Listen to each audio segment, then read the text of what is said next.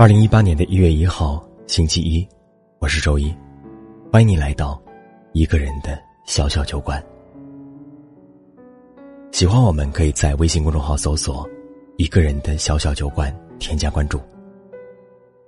二零一八年的第一篇故事，来自于周岩。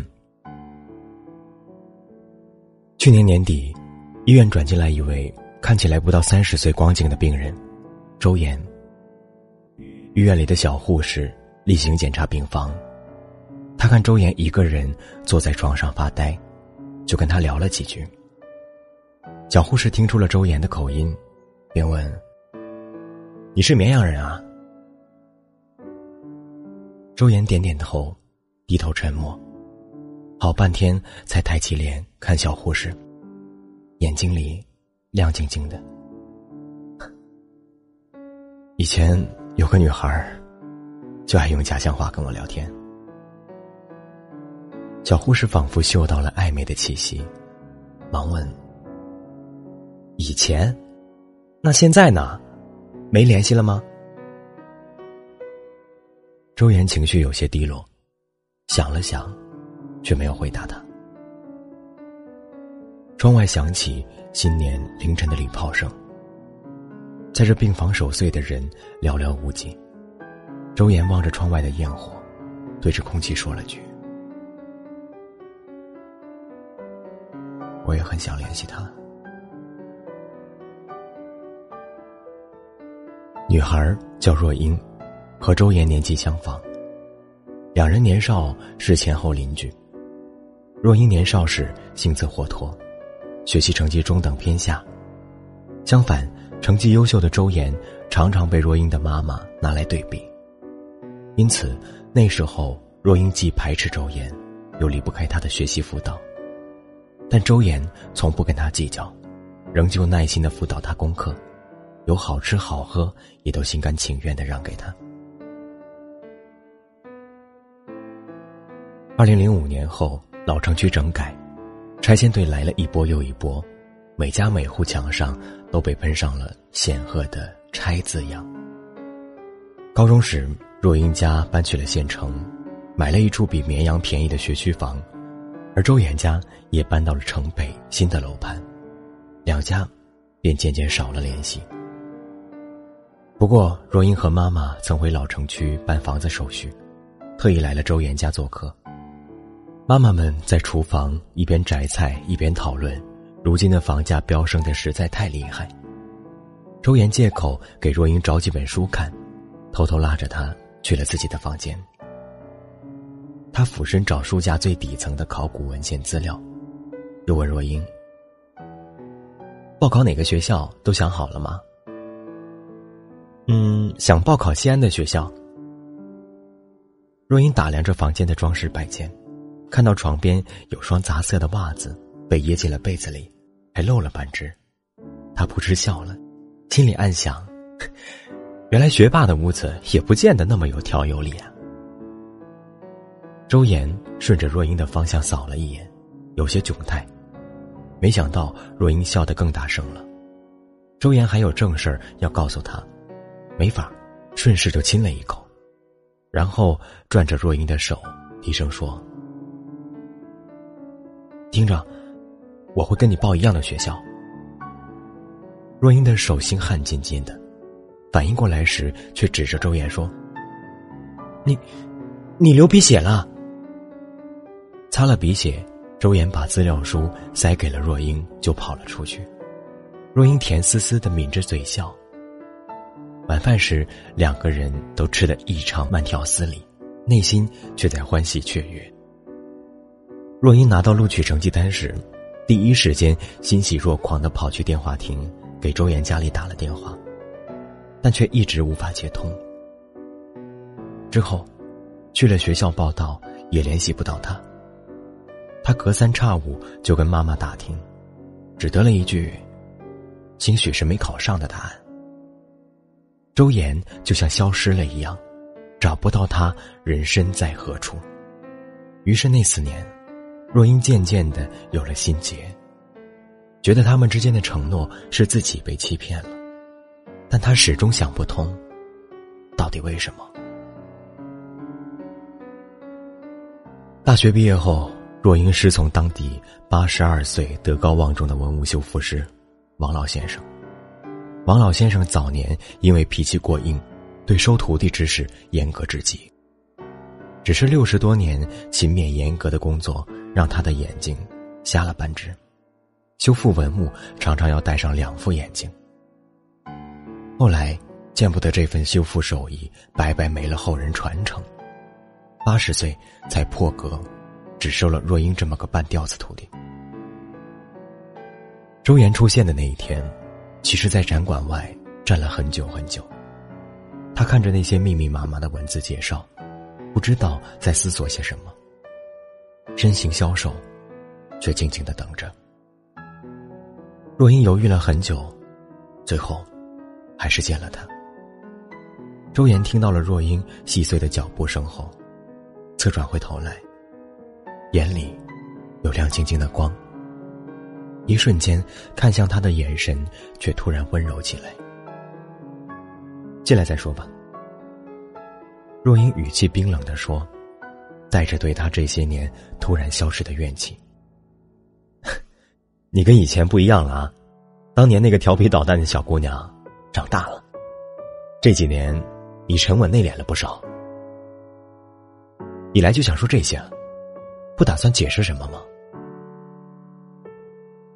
周岩高若英半头，俯视着若英，他环抱胳膊，却丝毫没有退后半分，只是内心迫切的想知道答案。最终，周岩像只泄了气的气球一样，绷着的身体放松了下来，想像以前一样用手揉一揉他的头发，却自知。他们的关系已经不再像年少那么亲密，只好把无处安放的手放进了口袋里，缓缓道：“其实，我今天来是想说，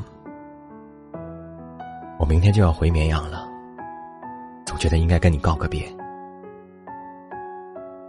这次又要不告而别多久？”若英苦笑着反问他。兴许以后都不会过来了，但我还欠你一份毕业礼物。不用了，这个消息已经是一个很大的礼物了。真的，不用了。那时候，他们在捍卫自己的懦弱上异常坚定，而在喜欢的事物上，则十分被动，主动远离。好像自己不配得到这一切似的。后来见若英态度坚硬，周岩点了点头，跟他道了别。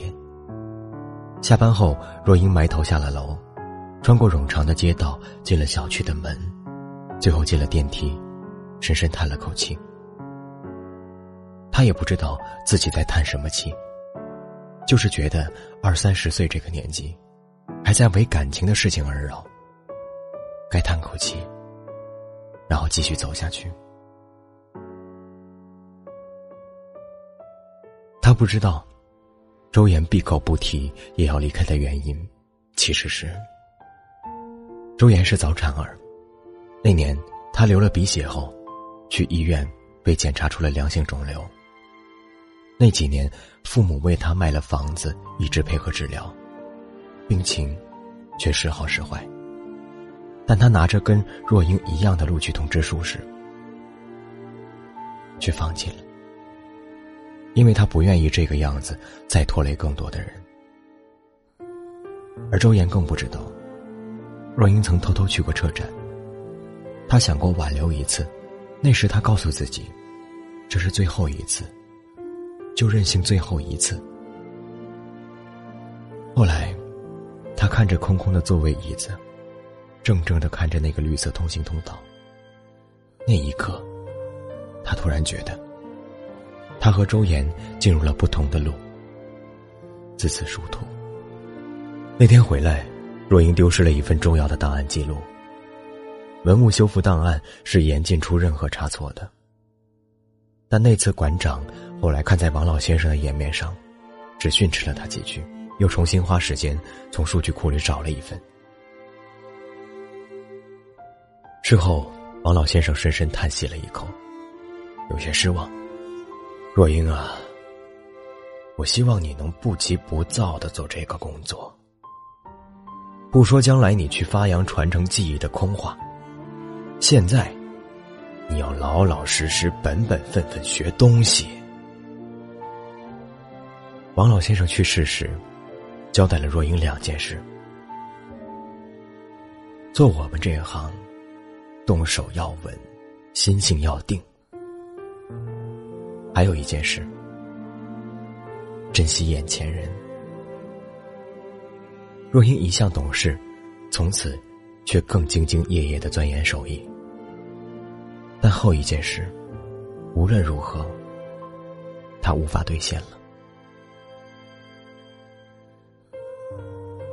新年的第一天，小护士例行检查病房时，发现病床上那个男子，安静的睡得像个孩子，却已经没有了呼吸声。这一次。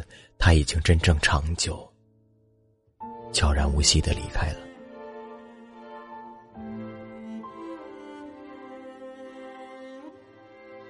这个城市难道就没有你值得留恋的东西吗？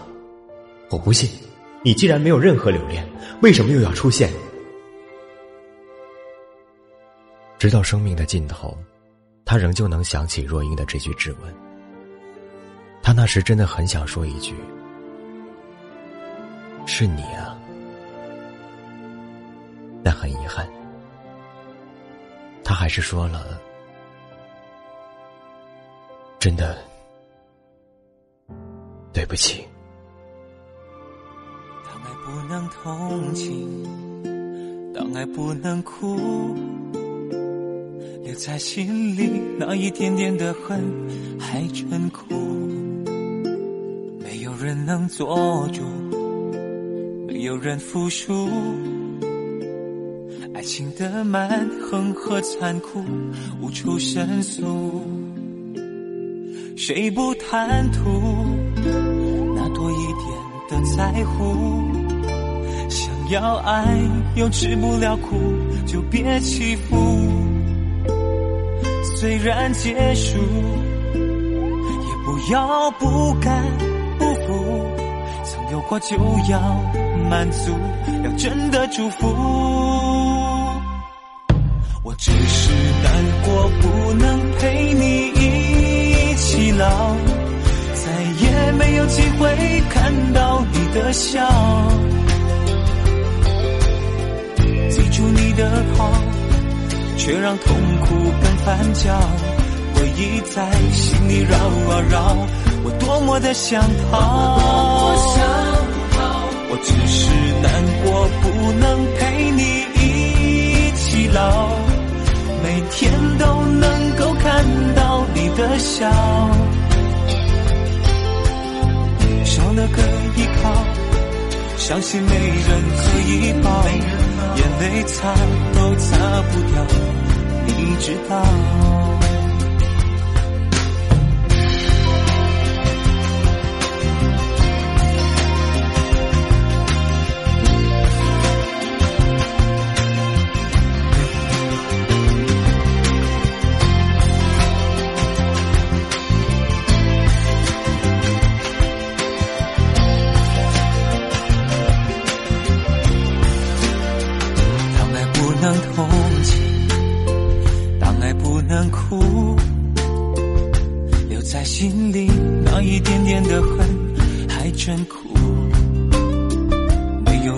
能做主，没有人服输。爱情的蛮横和残酷无处申诉。谁不贪图那多一点的在乎？想要爱又吃不了苦。就别欺负，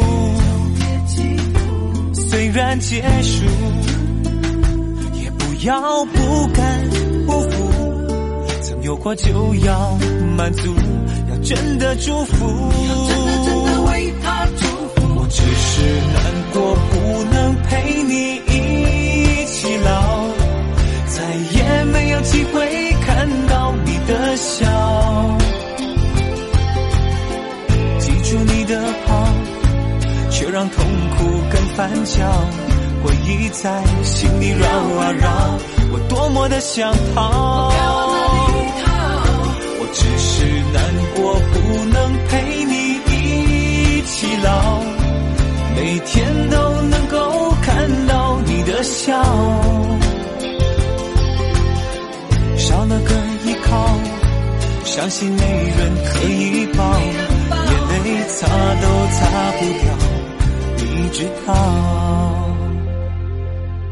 希望你知道，我是真心的祝福，只要你过得好，快乐就好。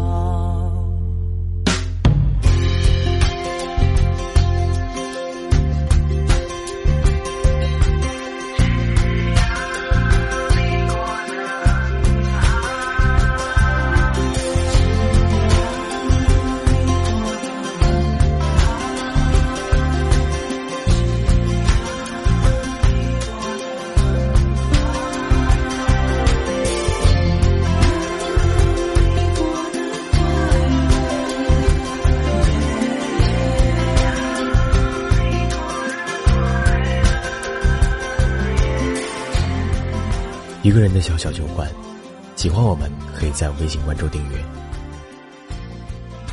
我是周一，祝愿新年的第一天的夜里，你有个好梦。